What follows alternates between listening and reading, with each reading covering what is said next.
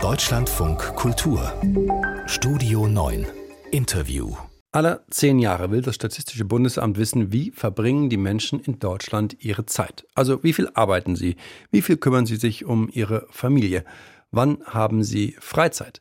Das Ergebnis, das klingt dann relativ sperrig, die Zeitverwendungserhebung. Erste Ergebnisse gibt es heute und keine Überraschung, die Menschen verbringen sehr viel Zeit mit Arbeiten. Das ist eine gute Gelegenheit für uns, um über unsere Zeit zu sprechen. Und dafür haben wir Elke Großer bei uns. Sie ist Soziologin und sitzt im Vorstand der Deutschen Gesellschaft für Zeitpolitik. Schönen guten Abend. Schönen guten Abend. Frau Großer, normalerweise 18.10 Uhr. Was machen Sie da, wenn Sie keine Interviews geben? Wenn ich keine Interviews gebe, dann ist das meine Abendbrotzeit. Ah, dann gehören Sie zu 20 Prozent der Menschen in Deutschland, die 18.10 Uhr Abendessen. Knapp 40 Prozent sind schon in der Freizeit, 30 Prozent arbeiten noch. Würden Sie sagen, dass das ein ganz gutes, ganz guter Querschnitt durch den Alltag der Menschen in Deutschland ist? Ja, ich denke, das ist ein sehr guter Querschnitt. Man muss ja dann auch vielleicht dazu sagen, das ist ja sehr unterschiedlich, oder? Also 40 Prozent Freizeit, 30 Prozent Arbeit, 20 Prozent Abendessen. Was ist Ihre Beobachtung? Wann drängt die Zeit eigentlich am meisten? Die Zeit drängt äh, am meisten bei den Menschen in der Zeit für die Familie oder für den Freundeskreis. In der Arbeitszeit drängt die Zeit, aber auch mehr Zeit für sich selbst. Dort drängt auch die Zeit oder auch für einen besseren Schlaf, der oft gestört ist. Also eigentlich immer. Eigentlich fast immer. Und Zeitnot ist für alle ein Begriff. Ich glaube, die kennt jeder.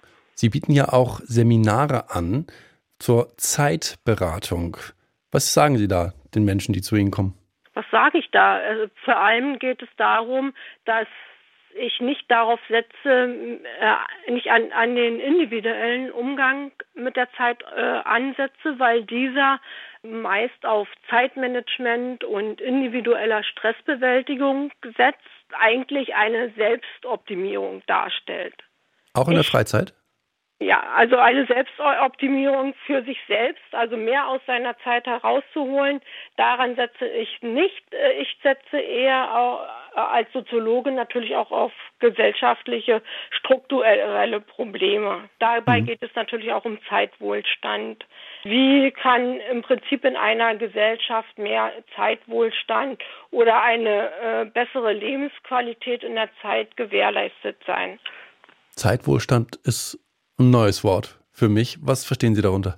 Nein, äh, Zeitwohlstand setzt natürlich auch an den Zeitbedürfnissen der Menschen an, wie, wie gesagt, an den Wünschen der Menschen, dass sie mehr Zeit für, für sich selbst haben, dass die Zeit äh, nicht so schnell rennt und auch nicht so verdichtet ist, wie das heutzutage mit vor allen Dingen auch durch die digitalen Technologien ist.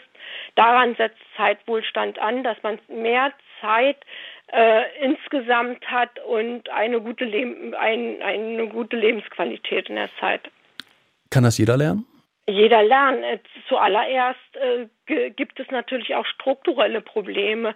Äh, da muss die Politik ansetzen und deswegen setze ich mich auch für Zeitpolitik ein, die sich eben dafür einsetzt, dass Arbeitszeiten so geregelt sind, dass eben genügend Zeit auch außerhalb der Arbeitszeit ist, dass Arbeitszeiten so gelegt sind oder, oder stattfinden, äh, damit sie gut ausbalanciert werden mit den anderen Lebensbereichen der Menschen.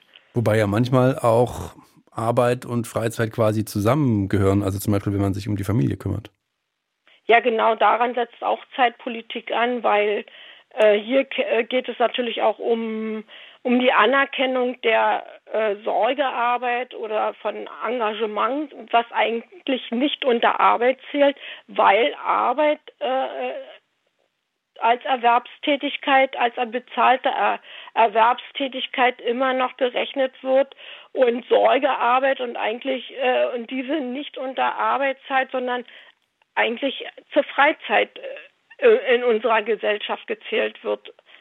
Laut der Erhebung machen vor allem weiterhin Frauen unbezahlte Arbeit. Also müssen Sie sich vor allem an Frauen wenden? Äh, nicht nur an Frauen.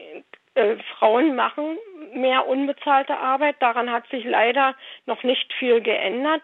Aber ähm, wir müssen uns auch äh, an Männer wenden und auch an Betriebe und Unternehmen, dass hier ein ganz anderes Selbstverständnis äh, herrscht, was Sorgearbeit äh, ist und was Sorgearbeit leistet, dass hier ein Umdenken erfolgt, dass auch ähm, mehr Männer äh, Sorgearbeiten übernehmen und dass eben auch diese Arbeiten, diese unbezahlten Haushaltstätigkeiten und Pflegetätigkeiten als Arbeitszeit anerkannt werden.